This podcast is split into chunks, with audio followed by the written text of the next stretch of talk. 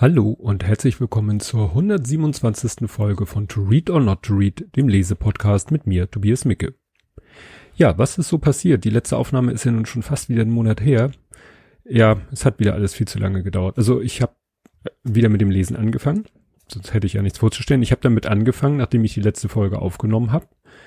Ich hatte das Buch auch relativ schnell durch, aber das danach hat sich dann wieder sehr hingezogen. Also bis ich dann dazu gekommen bin, ja, meine Sendungsnotizen zu schreiben, bis ich dazu gekommen bin, jetzt ist die Aufnahme zu machen. Also es ist gar nicht so sehr das Lesen das gewesen, äh, was es so in die Länge gezogen hat, sondern die Arbeiten danach. Mal sehen. Hm, dafür bin ich jetzt auch schon wieder beim nächsten Buch ziemlich weit vorangeschritten.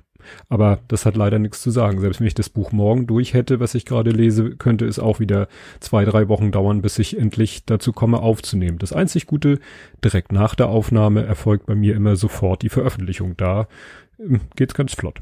Kommen wir jetzt aber mal zu dem Buch. Das Buch hat den Titel Ich hasse Menschen, hat den Untertitel Eine Abschweifung und ist erschienen im, ja, im März 2018 schon. Ich habe vorher von dem Buch noch nichts gehört. Ähm, der Autor ist Julius Fischer, von dem hatte ich vorher auch nichts gehört. Der ist geboren ähm, im Jahr 84. Das ist nachher nochmal wichtig. Ähm, ist Autor, Liedermacher und Kleinkünstler, sagt Wikipedia. Nee, sagt, glaube ich, seine eigene Seite. Er ist Mitglied diverser Lesebühnen, unter anderem der Lesedüne mit Marc-Uwe Kling. Zu dem kommen wir noch mehrfach. Zusammen mit Christian Meyer präsentiert er die TV-Show Comedy mit Carsten im MDR und spielt in der Band The Fuckhornischen Orchestra. Und ab Frühjahr 2018 ist er neben Olaf Schubert in der ARD-Show Olaf Mahmoud zu sehen. Sagt mir alles gar nichts. Ne? Guck kaum noch lineares Fernsehen. Deswegen. Wie gesagt, äh, weitere Infos im Wikipedia-Artikel, den ich verlinke. Er ist interessanterweise nicht auf Twitter und weshalb das so erstaunlich ist, das werde ich später dann erklären. Und wer ihn mal sehen will, ich habe durch Zufall gefunden, ein, äh, es gab eine Sendung Puff Puff Puff Puffs Happy Hour und da hat er einen Auftritt. Ich verlinke euch das YouTube-Video mit Zeitmarke, ist sehr, sehr lustig. Obwohl er da weniger, es da weniger um äh, gesprochene oder geschriebene und vorgelesene Texte geht, sondern er singt sogar.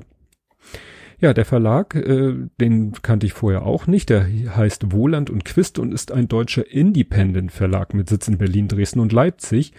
Ähm, da war ich so irritiert. Also ich kenne Independent Labels so aus dem, ja, aus der Musikbranche, aber es gibt offensichtlich auch Independent Verlage. Verlinke ich euch auch den Wikipedia-Artikel zu diesem Verlag. Ja, das übliche wieder, der Weg zum Buch ist Weihnachtsgeschenk von meiner Frau. Wir hatten uns eigentlich gegenseitig, also ich hatte meiner Frau, äh, meine Frau gebeten, mir kein Buch zu schenken, weil ich einfach so einen riesen Backlog habe. Aber das Buch hat sie dann doch so angesprochen, ich muss allerdings zugeben, dass ich ihr auch ein Buch geschenkt habe, wo sie auch noch genug zu lesen hat. Also insofern, so, der, so wie der Klassiker, äh, wir schenken uns nichts und man schenkt sich doch was, hatten wir jetzt, wir schenken uns keine Bücher und haben uns doch Bücher geschenkt und wir haben uns beide über die Bücher des jeweils anderen sehr gefreut. Ja, auf der Rückseite des Buches fand ich interessant, steht einfach so groß geschrieben, wie Bernhards Holzfällen nur in niedlich. Marc-Uwe Kling. Also, Marc-Uwe Kling hat das Buch quasi hier äh, beworben mit einem Testimonial, Testimonial, wie man so schön sagt, ähm, mit dem ich überhaupt nichts anfangen konnte. Und dann musste ich erstmal ein bisschen äh, forschen. Verlinke ich euch auch den Wikipedia-Artikel. Also dieses wie Bernhards Holzfällen, also Holzfällen ist auch kursiv. Das ist ähm, ein Buch. Das heißt einfach Holzfällen und hat den Untertitel eine Erregung. Das passt also ein bisschen zu diesem Untertitel eine Abschweifung. Ist wahrscheinlich auch nicht ganz unabsichtlich.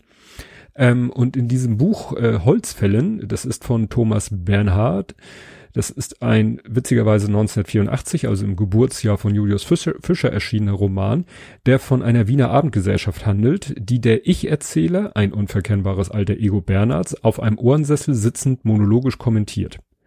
Also ne, dieses Buch ist äh, so, der sitzt da in dem Ohrensessel und und äh, alles ist nur sozusagen seine seine Gedanken, sein innerer Monolog.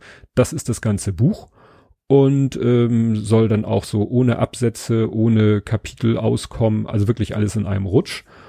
Ja und äh, es kommt dann halt so nach und nach der ähm, ja, er ist halt von den Leuten um sich herum nicht so angetan, um es mal vornehm auszudrücken. Das hat hier noch bei diesem Buch eine besondere Note, weil er sich wohl auf real existierende Personen bezieht, der Ich-Erzähler. Der ja, wie ich es gerade vorgelesen habe, ein alter Ego des Autors sein soll. Das heißt, der Autor macht sich über reale Personen lustig in Form dieses Buches.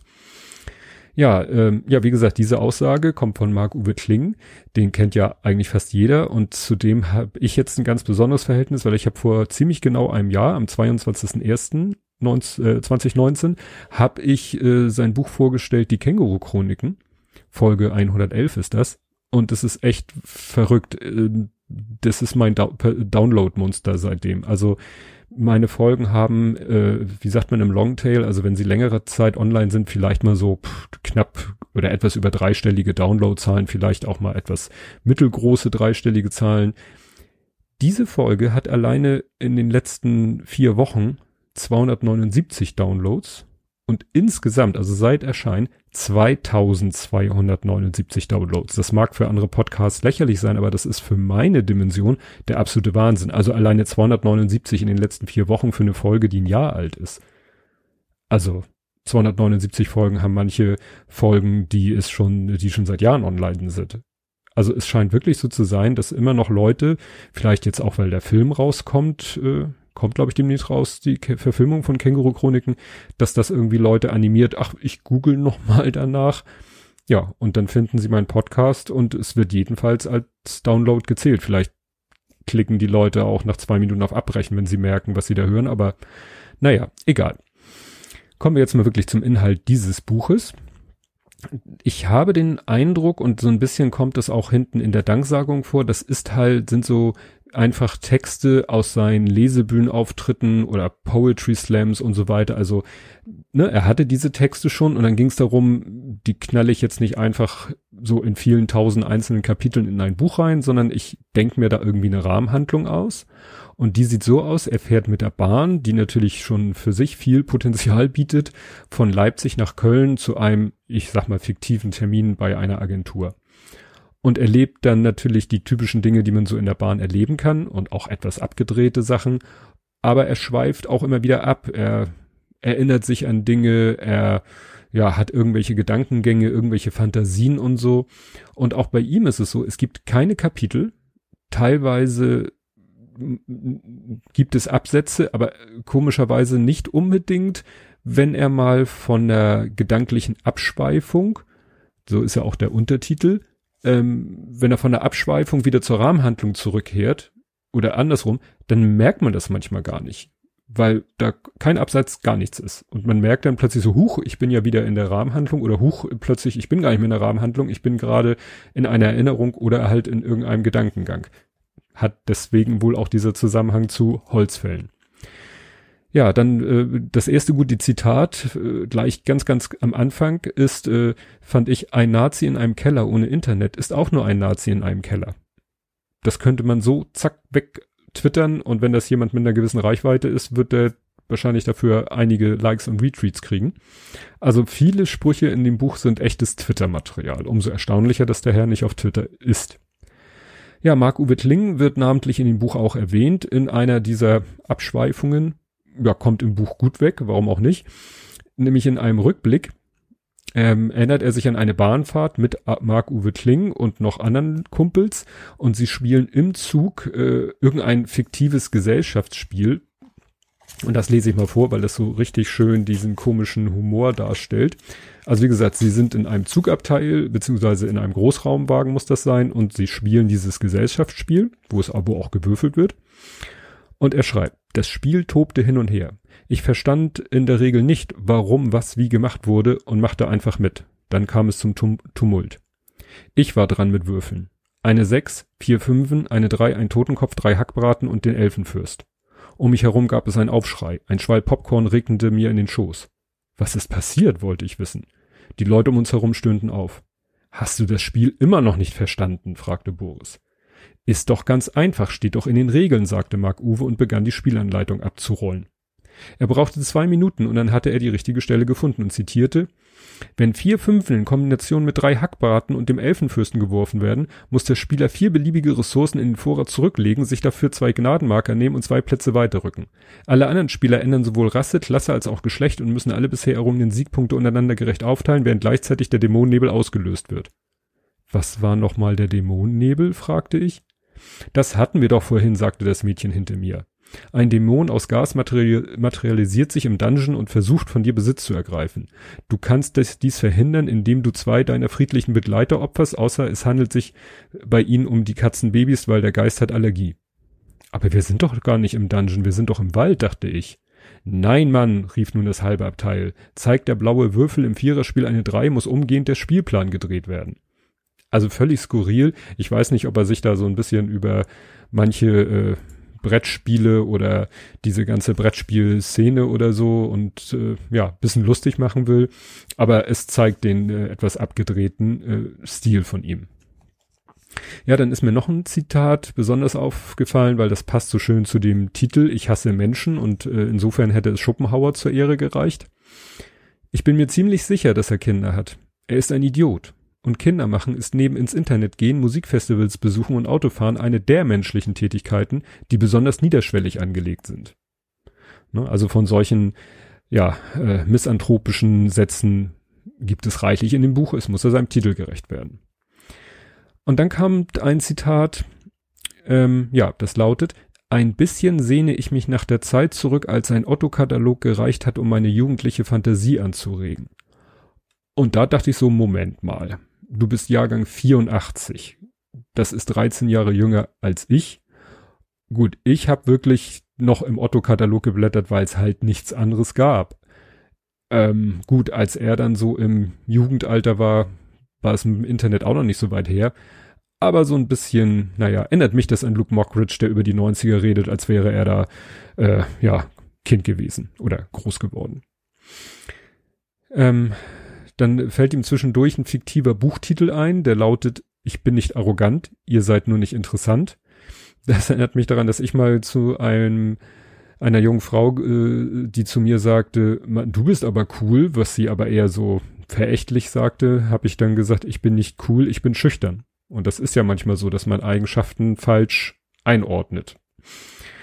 Ja, Beispiel für einen Übergang von der Hauptstory zur Nebenstory. Lese ich euch mal vor und mal sehen, ob ihr merkt, ähm, also ich verrate euch ja schon, dass es von der Hauptstory zur, zu irgendeiner Nebenstory geht. Und wie gesagt, die Hauptstory ist, er sitzt im Zug und unterhält sich da gerade mit einem Kind. So, und er fängt an zu reden. Da hat mich meine Katze gebissen. Ist deine Katze ein Tiger? Nein, die Katze ist total süß. Ich zeige dem Kind Katzenfotos. Sherlock, wie er auf dem Rücken liegt, wie er auf dem Schoß liegt. Dann spiele ich noch ein Video ab, das ihn bei dem Versuch zeigt, vom Stuhl auf den Schrank zu springen, woran er jämmerlich scheitert. Das Kind lacht. Der ist doch viel zu niedlich, der hat dich nicht gebissen. Ich grinse. Ich muss an die Zeit im Krankenhaus denken. Der hat mir, da hat mir das auch keiner geglaubt. Mal abgesehen vom Fachpersonal. Ach, der Katzenbiss, sagte Schwester Peggy und lachte. Das hätten Sie doch gleich sagen können, ich suche Ihren Namen in der Anmeldung. So, und das ist jetzt die Nebengeschichte. Also wirklich ohne, er deutet zwar an, ich muss an die Zeit im Krankenhaus denken. Ja, und dann kommt plötzlich, äh, ach, der Katzenbiss sagte Schwester Peggy. Und da muss man dann äh, kapieren in dem Moment, wo, ach so, jetzt hier kommt eine, ich sag mal, nein, halt im Kontext dieses Buches kommt eine Erinnerung an ein Ereignis im Krankenhaus, was dann auch sehr skurril ist. Ja, ähm, ein bisschen Cross-Promotion macht er auch. Er sagt nämlich einmal, ich habe einen Kollegen, der behauptet, er würde mit einem sprechenden Känguru zusammenwohnen. Das ist natürlich, Achtung Spoiler, totaler Quatsch. Aber die Konflikte sind glaubwürdig und natürlich super witzig. Ne? Deswegen nenne ich es Cross-Promotion. Wobei Marco Wittling das nicht unbedingt nötig hat. Ja, manchmal wird es auch richtig philosophisch.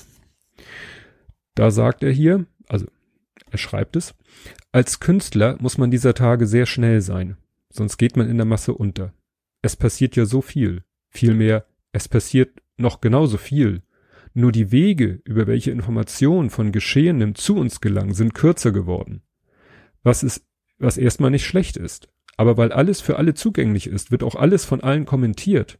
Und dann wird aus Kommentaren eine Meldung. Aus Reaktion auf Nachrichten werden wiederum Nachrichten. Ein sich selbst erhaltenes System, dessen einziger Wunsch es ist, relevant zu bleiben.